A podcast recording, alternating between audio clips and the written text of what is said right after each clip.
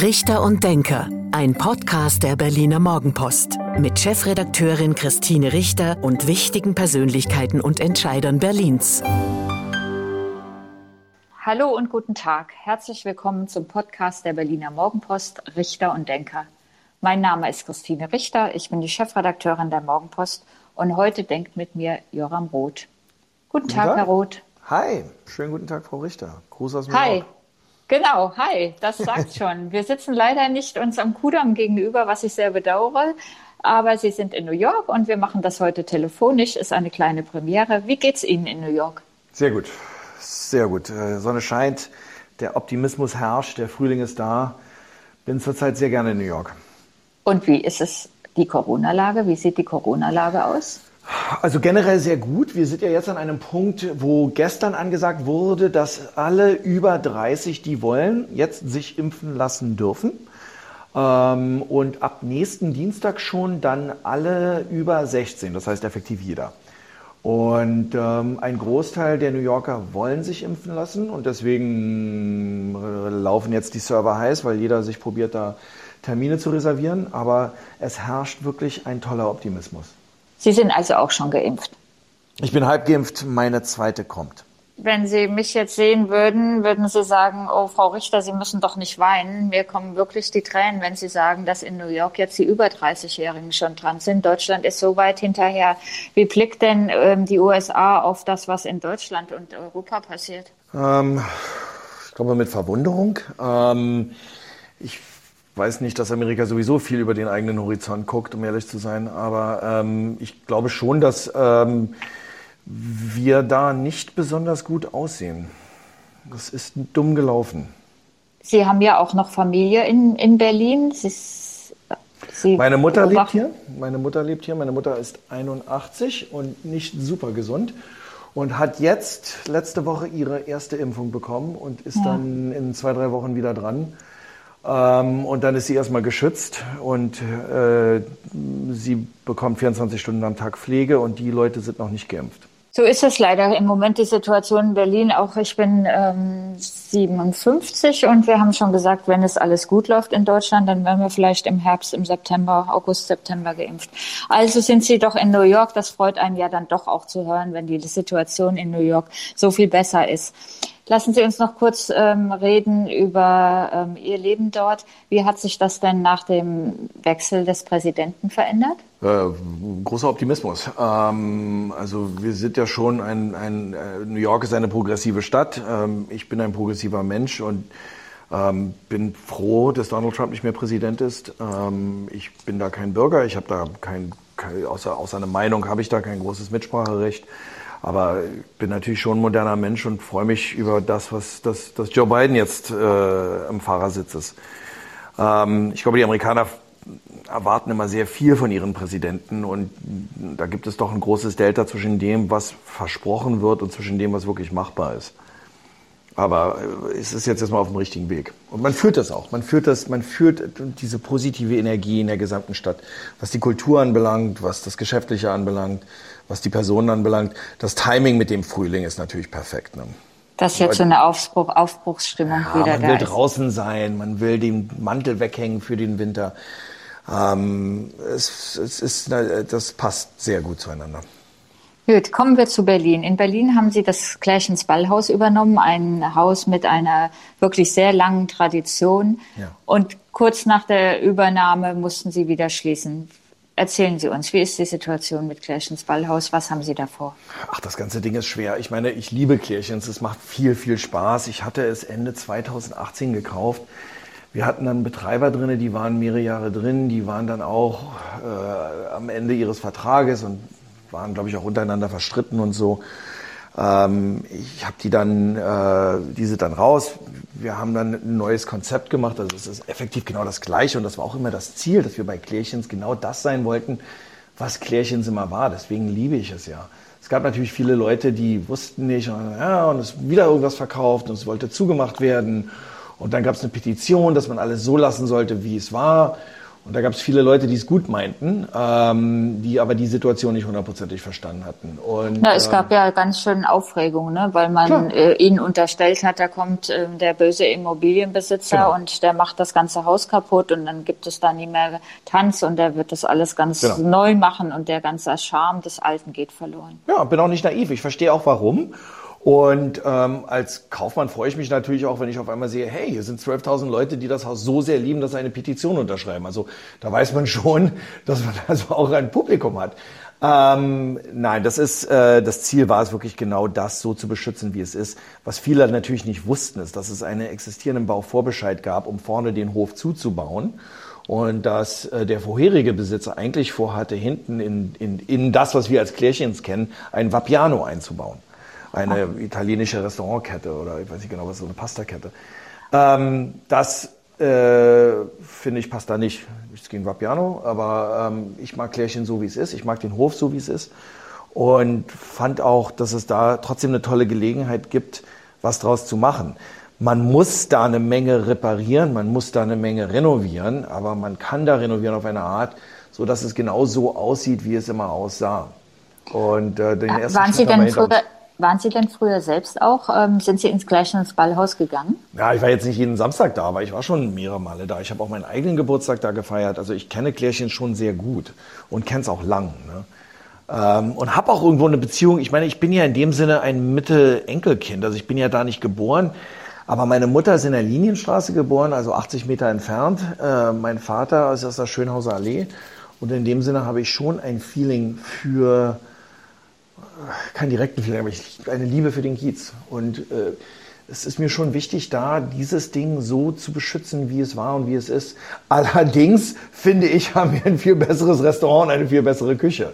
Also da haben wir schon mal äh, einiges verändert. Ähm, und Hat da hatten wir auch Gelegenheit, wir hatten Gelegenheit, es zu zeigen. Wir hatten also jetzt im Sommer 20, wo wir ja doch relativ Corona frei leben durften in Berlin, hatten wir einen tollen Sommer. Und da hatten wir also auch Gelegenheit zu zeigen, was wir können kulinarisch. Und das wurde sehr, sehr positiv angenommen. Aber wir sitzen seit Oktober zu. Ne? Ja, hatte Sie nochmal zurück zu den Anfängen, als bekannt wurde, dass Sie gleich ins Ballhaus ähm, erworben haben oder das ähm, Gebäude ja. erworben haben. Hat Sie das ähm, auch irritiert, dass Sie so angefeindet werden in der Stadt? Jein, ich bin nicht naiv, ich verstehe schon warum. Ich war bis zu dem Zeitpunkt, habe ich mich jetzt nicht großartig nach vorne gestellt. Ich hatte zum Beispiel zu dem Zeitpunkt auch alles Social Media abgeschaltet, weil mich hat das irritiert und das hat mich jetzt nicht so sehr interessiert. Aber ich habe gemerkt, ich muss dazu Stellung nehmen und ich dachte, ich mache das einfach direkt und habe dann mein, meine, meine verschiedenen Social Media Accounts wieder aktiviert und habe angefangen zu erzählen, wer ich bin und was ich vorhabe und habe also auch probiert, die Kritiker direkt anzuschreiben und das war auch ein ziviler Dialog und ähm, das war auch sehr gut. Weil Sie sind ja nicht der Einzige, der das in Berlin erlebt. Also gerade wer mit Immobilien zu tun hat und ähm, Sie kennen vielleicht die Diskussion um Mietendeckel und jetzt um Enteignungen, ähm, die haben ja schon öfter das ähm, Empfinden oder fühlen sich als Investoren nicht willkommen in der Stadt. Glauben Sie, dass es so ein Klima hier in Berlin gibt? Es gibt auf jeden Fall so ein Klima hier, das ist richtig, aber ich glaube, es gibt da wahnsinnig viele Missverständnisse. Es gibt viele Sachen, die mal von allen kommuniziert werden müssten. Ähm, es bedarf da einer gewissen ähm, Informationskampagne von allen Seiten. Also da, da, da ist viel, viel Information, die da läuft. Ne? Also es, es gibt auch immer dieses Bild von dem bösen Immobilieninvestor, der in irgendeiner Luxemburg-Mailbox sitzt und da mit gefalteten Fingern vor sich herlacht. Die meisten Immobilien gehören sehr großen Fonds und die großen Fonds haben hauptsächlich Gelder drin, weil der typische deutsche Anleger früher zur Bank gegangen ist und festverzinsliche Papiere gekauft hat. Die gibt es seit zwölf Jahren nicht mehr, weil wir bei Null Zinsen sind. Das heißt, der hinterm Schalter sagt, wissen Sie, Herr so und so, Sie sollten vielleicht in so einen Immobilienfonds rein. Das heißt, alle schieben da ihr Geld rein und diese großen Fonds kaufen Wohnungen. Das sind jetzt nicht irgendwie große, schlimme, bösdenkende Seilschaften. So, das ist die eine Sache. Dann gibt hm. es wahnsinnig viele Leute, die nach Berlin ziehen wollen. Das sollten wir mal als Kompliment aufnehmen. Wir sind eine richtig tolle Stadt. Die ganze Welt, die alle, ich kenne so viele Berliner, die rennen rum mit Minderwertigkeitskomplexen und reden nur von New York oder, oder, oder, oder von, von weiß ich von welchen Städten. Der Rest der Welt redet nur von Berlin. Hm. Weil hier wirklich tolle Kultur ist und weil hier wirklich tolle Sachen sind. Ich bin geboren in Berlin. Ich, meine, ich, ich weiß, ich sitze zurzeit in New York, aber ich verbringe einen Großteil meines Lebens in Berlin. Ich bin jetzt bei meinen Kindern in New York. Aber ähm, als Berliner bin ich wahnsinnig stolz auf wer wir sind, aber ich bin hier groß geworden in der Stadt und ich weiß, früher hat man immer gesagt, hey, wir brauchen unbedingt gute Arbeitsplätze und so. Wir haben jetzt richtig tolle Arbeitsplätze, die nach Berlin kommen. Das ja. bringt aber Druck mit sich und das verändert das auch und das ist auch wieder eine Krise ist jetzt vielleicht übertrieben, aber eine echte Situation, die politisch gesteuert werden musste. Wir, wir haben Leute, denen wir die Verantwortung übergeben, ähm, sich dafür einzusetzen, dass wir unsere Stadt richtig führen. Und da, da wird teilweise mit, mit, mit, mit, das wird nicht richtig gemacht.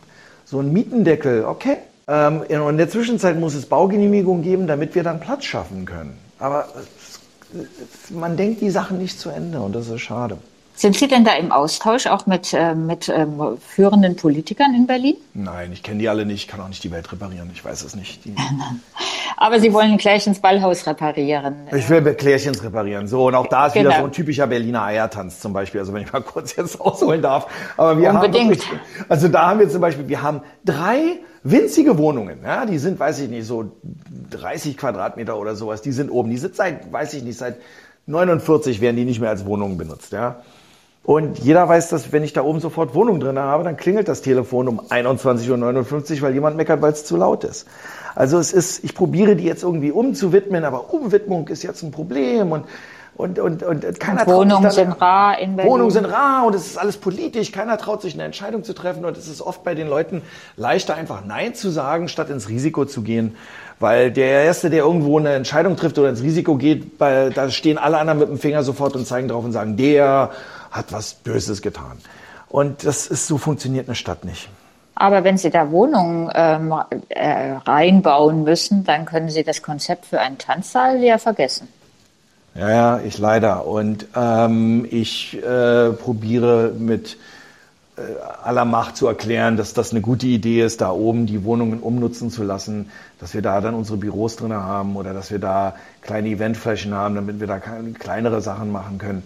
Und dann hat das Haus ein Gesamtkonzept und ich hoffe, dass ich da dann irgendwann nach der Pandemie auch auf wohlwollende Ohren stoße. Es ist natürlich zurzeit sehr schwer, irgendwie Termine zu kriegen, ne? weil, weil alle im Work from Home sind. Und dass unsere Behörden noch schlechter ausgestattet sind als unsere Schulen, haben wir ja mittlerweile auch alle mitgekriegt. Also es ist schwer. Man das kriegt zurzeit niemand ans Telefon. Ne?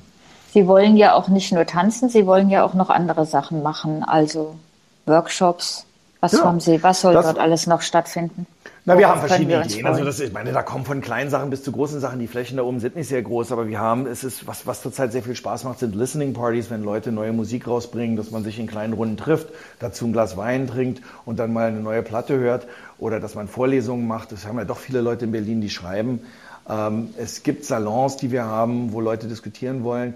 Sie hatten ja angekündigt, dass ähm, das Haus jetzt erstmal ähm, eröffnet für, für eine Zeit, Klammer auf, dann kam leider ja die Pandemie und dann soll es ja nochmal geschlossen werden für eine Kernsanierung. Konnten Sie jetzt oder können Sie denn die Zeit, äh, wo es eh geschlossen ist, jetzt schon für diese Sanierung, für die grundlegende Sanierung nutzen?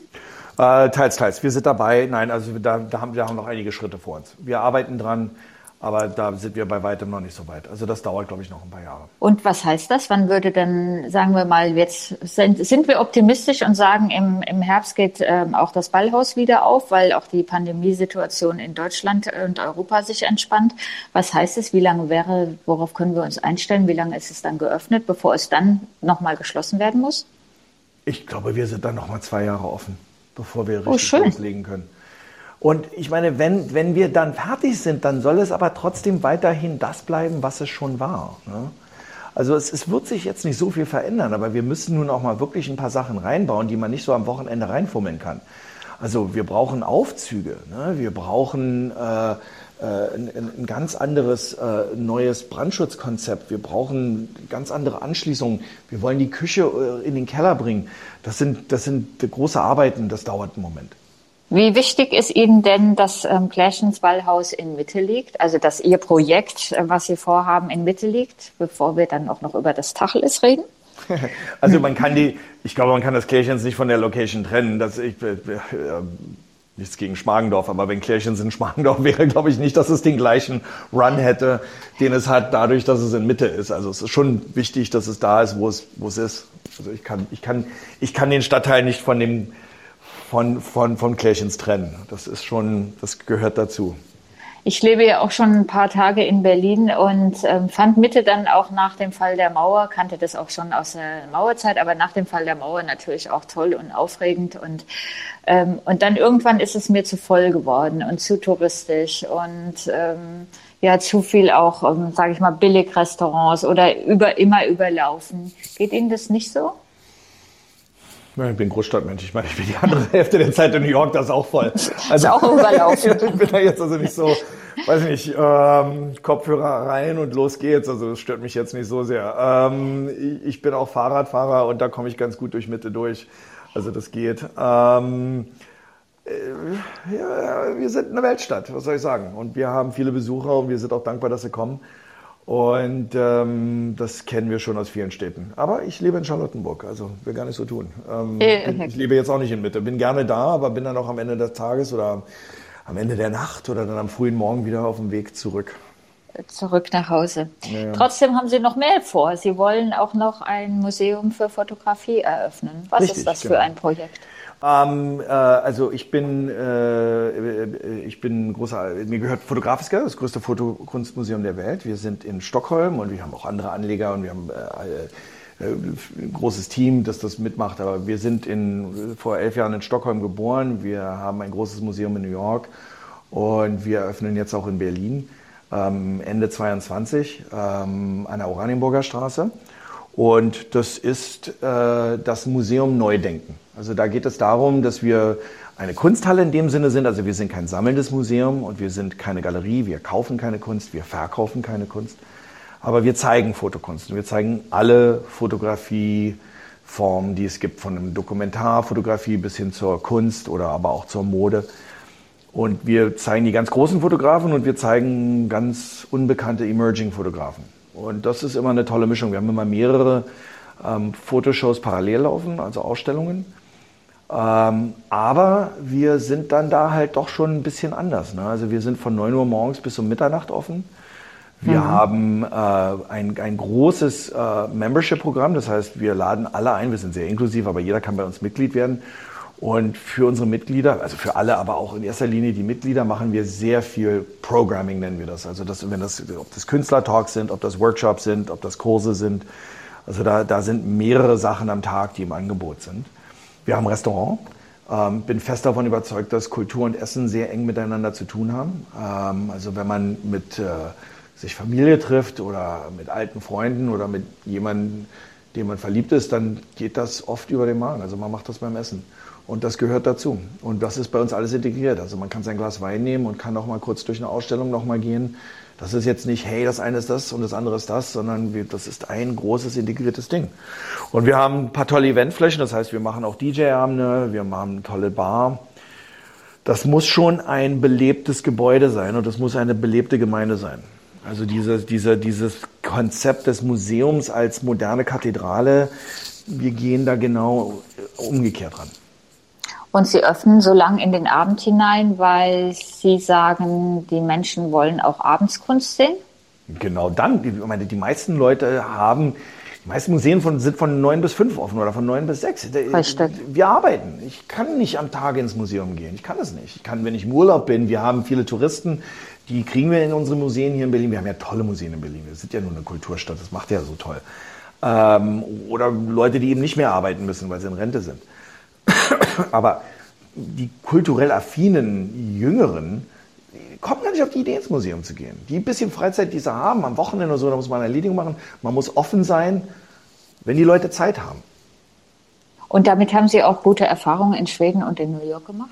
Ja, hundertprozentig. Also gut, New York war jetzt schwer. Wir haben natürlich, Corona hat uns da auch gut. einiges kaputt gemacht. Jetzt müssen wir wieder ran. Aber in Schweden sind wir bei 450.000 Besuchern im Jahr. Jedes Jahr, seit zehn Jahren.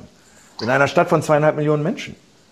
Weil die Leute wollen abends kommen, die wollen dann da sein, die bleiben dann auch. Wir haben natürlich auch, wir, wir haben immer zu jeder Zeit mindestens vier Ausstellungen laufen. Diese Ausstellungen hängen 12, 14, 16 Wochen, kommt drauf an.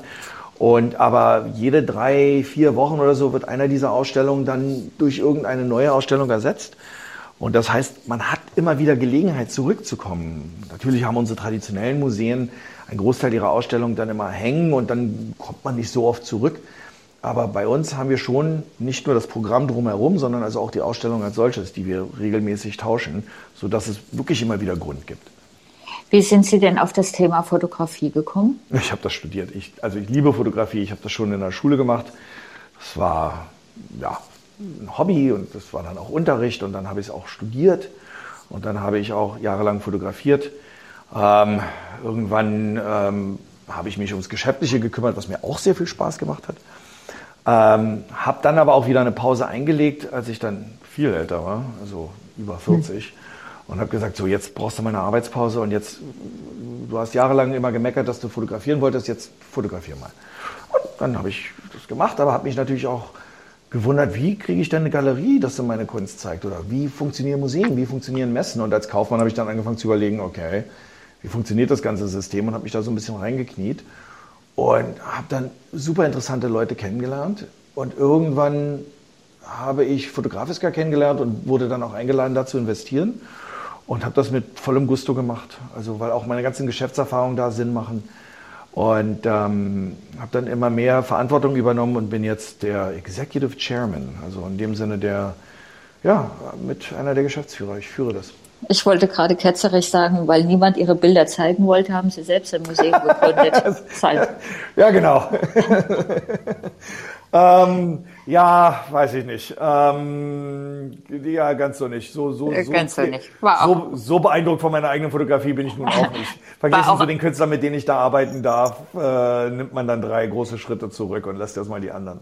War auch ein Scherz. Ach, ähm, ich weiß, was ich kann.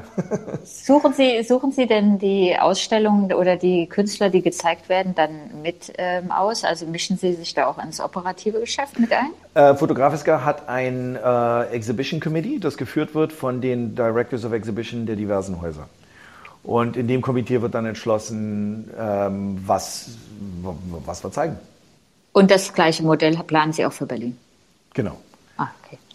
Und dann müssen Sie uns noch was zum Eintritt ähm, verraten. Der ist nämlich ein bisschen höher, als man das so vielleicht gewohnt ist. Ich, wir haben noch keinen festen Eintritt. Ich weiß noch nicht genau, was wir nehmen werden. Aber also ich, ich, ich gucke mich da sehr genau um und probiere zu verstehen, wer was nimmt und warum. Also das ist, wir haben noch, den Preis haben wir noch nicht fest.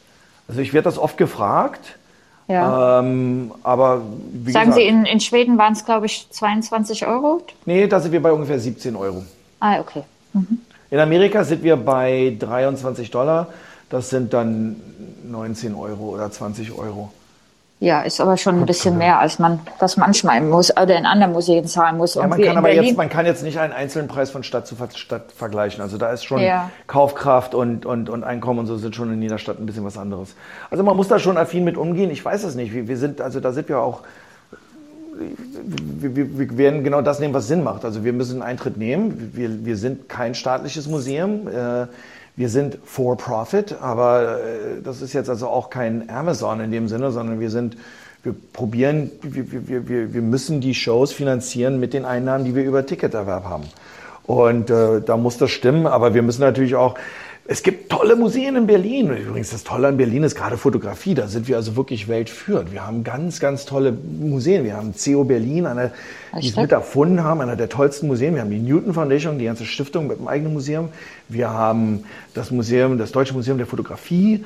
Ähm, wir haben Chaussee 36. Wir haben verschiedene tolle Galerien und Galeristen. Also wir haben schon ganz viel Fotografie. Auch, also wir haben das letztens gesehen, letztes Jahr im European Month of Photography, im EMOP was da in einem Angebot da war. Und da ist Berlin schon wirklich eine führende, führende Stadt. Aber Sie sehen sich da trotzdem noch ähm, für sich auch noch Platz, weil Sie haben ja. sie gerade erwähnt, also Helmut Newton hier um die Ecke ähm, am Kurfürstendamm, um die Ecke der Redaktion Berliner Morgenpost. Auch die CO-Galerie ist ja aus Mitte hier an die, Kant an die Hardenbergstraße gezogen, ja. ähm, verzeichnet dadurch auch mehr, mehr Publikum was, ähm, was uns freut, weil ich, ich hätte zum Beispiel gar nicht damit gerechnet, weil ich dachte, in Mitte ist der bessere Standort, aber die Macher erzählen uns, dass eben der Standort hier auch mit der Nähe zum Bahnhof Zoo und dem Aussteigen und dem Wechsel. Also das sind sehr kompetente Leute, die das führen. Ich das meine, stimmt, ich würde sie natürlich schon gerne in der Oranienburger Straße haben, hm. weil dann wären wir wirklich alle fotografisch in der Oranienburger Straße und ich fand das alte Postvorhaben passte denen Toll. sehr gut. Ja, das war schon sehr ähm, schön, das stimmt. Ja. Aber, Aber Sie gut. sehen für sich trotzdem eine Nische. Also nicht, dass es ein Überangebot an, an Fotografie, Ausstellungen, Museen gibt. das, es gibt sowas nicht. Es gibt nicht, dieses, dieser Gedanke von Überangebot gibt es nicht. Also das Ding ist, wenn jemand Lust auf Fotografie hat, selbst wenn einer zu uns zweimal im Monat kommt, dann sind das 24 Tage im Jahr. Dann hat man immer noch 340 Tage plus, wo man äh, woanders hingeht was wir alle feststellen, ist, dass uns der Wettbewerb ist nicht untereinander. Der Wettbewerb ist mit Netflix und mit der Xbox und mit TikTok. Wir müssen die Leute von der Couch bewegen. Jetzt nach den endlosen Lockdowns haben die Leute natürlich mhm. wieder Lust rauszukommen. Aber trotzdem, wir wissen im Großen und Ganzen, wo es hingerutscht ist. Die Leute haben immer größere Fernsehgeräte zu Hause. Sie haben immer mehr Bandbreite. Es ist teilweise schwer, die Leute nach der Arbeit zu sagen, Leute, jetzt kommt mal raus, komm und da ist ein kulturelles Angebot, also nicht die Bar und nicht das Kino. Das eine ist höchst passiv, das andere ist, naja, gut, okay, hier ist immer eine feine Sache. Aber dass man auch mal rausgeht und da gibt es ein, ein wirklich tolles, interessiertes, kulturell affines Publikum gerade in dieser Stadt. Und wenn wir uns überlegen, wer jetzt alles nach Berlin kommt, die großen Firmen mit den relativ jungen, kompetenten, intelligenten Leuten, da, das ist für uns äh, Kulturschaffende und, und, und Kulturinvestoren eine tolle Sache in Berlin. Da kommt vieles Gutes auf uns zu. Glauben Sie, dass durch die Corona-Pandemie die Menschen den Wert der Kultur und auch das sich aus dem Haus bewegen ähm, mehr erkannt haben? Ich glaube ja. Ich glaube schon, dass es da einen Aha-Moment gab. Ich glaube, dass es, man rutscht immer mehr rein und man guckt ein bisschen hier und dann nochmal durchscrollen und so und Leute, ich sehe es ja, wir stehen in den Hochhäusern, die Leute stehen am Fahrstuhl und fangen schon an zu scrollen, weil sie nervös sind, während der Aufzug kommt. Ähm, wir müssen generell da wieder weg von diesen ganzen Dingern. Gut, macht's auch Spaß. Ich liebe die Social Media. Ich habe sie wieder angeschaltet seit dieser Klärchensache. Jetzt sehe ich, was meine Freunde zum Abendessen ähm, und ich sehe. leider, leider ja nur noch oder mehr. Nur noch, also Sachen mehr gibt's oder, nicht mittlerweile. Ja, ja, alle oder, haben Backen oder gelernt. Das, das Meckern, das Meckern und das Schimpfen und das. Toben. Ja, aber das Meckern und das Schimpfen ist auch emotionell wichtig. Man muss es loswerden. Alles sich so stoisch verinnerlichen, das ist am Ende auch ein Fehler. Natürlich ist es, ich habe da keine, ich habe da keine Ratschläge, aber es ist, es, es ist, ich, wir müssen impfen, wir müssen so schnell wie möglich impfen, damit wir alle wieder losleben können. Das ist das Einzige, was mich. Wir müssen impfen und wir müssen das Vertrauen in Europa wieder reparieren. Wir haben jetzt, eine, wir haben das ganz schön vergorgt. Das wäre der Moment gewesen, wo wir der Welt gezeigt haben, dass Europa wirklich die, die Zukunft und die Hoffnung für uns alle ist. Und das ist jetzt ziemlich nach hinten losgegangen. Und da erwarte ich von allen, dass sie jetzt mal zeigen, wie wir das ganz schnell wieder reparieren. Und die Leute werden dann wieder mehr ins Theater, mehr ins Museum, mehr glaub ausgehen. Glaube ich ja. Also glaube ich ja. Hoffe ich, wünsche ich mir, wünsche ich uns allen. Ja, auch für Ihre Projekte. Sie auch haben aber noch ein Projekt in Berlin, was ich ja auch mit großem ähm, Interesse verfolgt habe. Sie, Ihnen gehört ähm, das Stadtmagazin Tipp. Warum engagieren Sie Richtig. sich da? Äh, äh, also das gehört Robert Rischke und mir zusammen ähm, ja. und wir machen das und wir haben jetzt auch noch das Ex-Berliner dazu reingenommen. Das ist ein englischsprachiges Stadtmagazin, genau weil wir sehen, dass sehr viele Leute nach Berlin ziehen, die auch Lust haben, an dieser Kulturstadt teilzunehmen.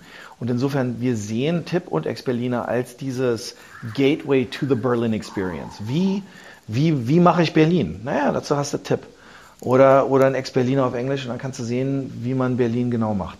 Jetzt stelle ich schon wieder eine ketzerische Frage, weil ja. Sie sind ja beim Podcast der Berliner Morgenpost. Ja. Ähm, glauben Sie, dass junge Menschen noch zu so einem Stadtmagazin greifen? Nicht unbedingt zum Magazin, aber äh, die Online-Komponente ist echt und wichtig. Da liegt die Zukunft.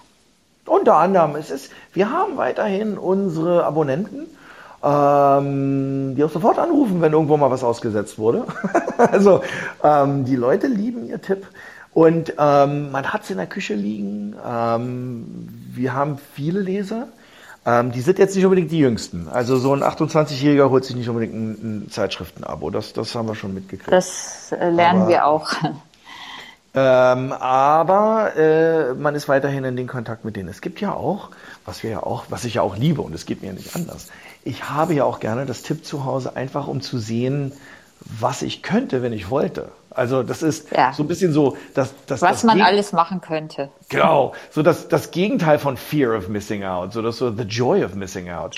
Ich liebe ich liebe mein Berlin, ähm, aber ich weiß, dass ich in die Oper gehen könnte, äh, aber nächste Woche. Ist es ähm, Mäzenatentum, was Sie da betreiben? Nee, nee, äh, das muss sich tragen und das trägt sich und wir haben gerade sehr viel Geld investiert, um einiges frisch zu machen. Redaktionssysteme, Backup-Systeme, äh, die, äh, die Website ist frisch, kann ich nur raten, Tipp Berlin. Ähm, also wir haben einiges investiert und wir haben da ein großes Auge auf die Zukunft und haben auch verschiedene neue Geschäftsbereiche, die wir erkennen wo wir uns darauf freuen, wenn wir alle geimpft sind und das Leben wieder losgeht. Sagen Sie es ruhig gerne nochmal. Das ist nicht oft genug sagen, Leute. Das, das, das Thema, was uns alle umtreibt. Ja, ja, und, äh, und so ist es. Und wenn wir Glück haben, vor September. Das wäre doch schön. Herr Roth, wir sind fast schon am Ende des Podcasts, ähm, aber es gibt zum Schluss ja immer das beliebte Spiel, das nochmal zehn Sätze, die ich Ihnen vorgebe. Doch, das ist sehr beliebt. Das, Na gut, ich bin da so ein ähm, nervöses Huhn bei solchen Sachen. Wir gucken mal, wir gucken mal, wie spontan Sie sind, mhm. damit wir noch ein bisschen was über Sie ähm, und Ihre Unternehmungen lernen. Auf los geht's los? Los geht's. An den Berlinern mag ich. Ähm, die Schnauze. Sehen Sie, geht doch. Mein Lieblingsort in Berlin ist? Kirchensballhaus. Das musste jetzt sein. Komm, es gibt noch einen anderen. Ich mag diesen Dreieckspark da an der Gipsstraße. Da ist immer irgendwie Remi Demi. Also immer, wenn ich aus dem Klärchens rauskomme und irgendwo dann krampfhaft doch einen Parkplatz gefunden habe, wenn ich mal mit dem Auto dahin gefahren bin, dann fahre ich da immer und irgendwas ist da immer los. Egal um welche Uhrzeit. Also ob da Kinder spielen, ob da Leute in meinem Alter mit einem Glas Wein stehen um zwei Uhr früh. Irgendwas ist immer in diesem kleinen Dreieckspark da los. Das ist total toll. Clashens Ballhaus bedeutet mir? Das ist eine Reflexion der Seele Berlins ich möchte, dass die Leute, wenn die Eltern nach Berlin kommen und sagen, so zeig mir doch mal das richtige Berlin, dann sagen sie, komm, wir gehen ins Klärchens. Weil da stimmt das Essen und da stimmt die Laune und da stimmt das Gebäude und das ist Berlin. New York ist für mich? New York ist für mich etwas langweiliger geworden. Ich habe ja Gelegenheit, ich bin ja in New York halb groß geworden. Bin da zur Schule gegangen, habe dann da auch studiert. Ich habe in den 80er Jahren in New York gelebt für mich und bin damals auch zwischen Berlin und New York hin und her gereist. Das war für mich die Schablone von zwei Städten. In den 80er Jahren war New York natürlich die große Welt und Berlin war ein bisschen eingemauert. Aber New York ist jetzt eine Stadt voller Banker und Berater und äh, ich gucke mit sorgendem Auge auf unser Berlin, dass uns das hier nicht auch passiert. Die Corona-Pandemie lehrt uns. Oh solche Worte benutzt man nicht im Radio. Ähm, ist, ich weiß ähm, ja jetzt nicht, an was, was Sie denken, aber. schimpfen, schimpfen, schimpfen. Ähm, die Corona-Pandemie hat uns beigebracht, dass wir sehr genau darauf gucken müssen, für wen wir wählen. Es gibt eine Menge Leute, die werden eingesetzt in Ämter, weil sie einfach ein ein Senatsposten sind, ein Ministeriumposten, der für sie dann irgendwann vielleicht ein Karriereschritt ins nächste sein soll die eigentlich davon aber keine echte Ahnung haben. Und das darf uns nicht passieren. Vom Berliner Senat wünsche ich mir Entscheidungen. Entscheidungen, dass die Leute anfangen zu entscheiden. Wir sind eigentlich ein Bundesland mit, weiß ich nicht, 13 verschiedenen Kleinstädten und jeder macht hier seinen eigenen Pipifax. Wir müssen mal wie eine Stadt regiert werden. Familie bedeutet für mich? Viel. Also ich habe Söhne und deswegen verbringe ich sehr viel Zeit in New York, weil die hier leben. Ähm, aber ich bin jüdischer Junge, ich kümmere mich um meine Mutter. Ähm, meine Familie ist schon mir sehr wichtig. Am liebsten mache ich Urlaub in, auf, unter. Am ich liebsten kein, mache ich Urlaub. Ich bin kein Urlauber, ehrlich gesagt. Ich arbeite wahnsinnig gern und dadurch, dass ich Projekte in vielen Städten habe, auch in vielen Weltstädten, ich bin, also vor der Pandemie war ich jede Woche woanders und habe das sehr genossen. Äh, habe auch Gelegenheit, Teil an diesem Kunstzirkus teilzunehmen, der mir auch sehr viel Spaß macht. Ich habe da viele Bekannte und viele dieser Messen und so. Das macht Spaß, diese, diese, diese, diese Kulturweltstädte. Ich bin da sehr gern. Fotografie ist meine Leidenschaft, weil? Es ist eine Kunstform, die man unter allen Umständen machen kann. Wenn es verregnet ist im, im, Herbst, dann kann ich drinnen kleine Makrofotografien machen. Ich kann meine Kinder fotografieren, ich kann Landschaften fotografieren es, es gibt immer irgendwo eine Gelegenheit, eine Kamera in der Hand zu haben und ein Bild zu machen. Und will gar nicht so tun. Ich bin mittlerweile auch jemand, der das Handy immer dabei hat und mit dem Handy fotografiere. Aber wenn wir eine Sache gelernt haben bei Fotografiska, ist, dass obwohl bei zeitgenössischer Kunst Leute oft vor den Werken stehen und sagen, naja, das kann ja jeder. Wenn sie vor einem tollen Foto stehen, dann ist das Erste, was die Leute immer sagen, na, das hätte ich nie gekonnt. Ich glaube, weil die Leute 10.000 schlechte Fotos auf den Handys haben. Die haben mittlerweile gelernt, wie schwer es ist. Und deswegen, ich fotografiere gerne. Und fast haben Sie es schon geschafft. Und der letzte Satz lautet, für 2021 wünsche ich mir. Mein altes Leben zurück. Unser altes Leben zurück. Ich habe es genossen. Ich war gerne in Restaurants, ich war gerne abends unterwegs. Ich bin beteiligt an der Genossenschaft für urbane Kreativität am Holzmarkt. Ich war gerne im Kater Blau. Ich war gerne essen im Kater Schmaus, ich war gerne in der Paris-Bar, ich war gerne im Klärchens, ich bin gerne in der Stadt unterwegs und äh, ich freue mich, wenn wir alle wieder anfangen. Da schließe ich mich doch fast an und sage herzlichen Dank. Das war der Podcast Richter und Denker der Berliner Morgenpost. Mein Name ist Christine Richter. Ich bin die Chefredakteurin der Morgenpost. Und heute hat mit mir gedacht Joram Roth. Herzlichen Dank, Herr Roth. Dankeschön. Das war Richter und Denker. Vielen Dank fürs Zuhören. Schalten Sie nächste Woche wieder ein zu einer neuen Folge mit Berliner Morgenpost Chefredakteurin Christine Richter.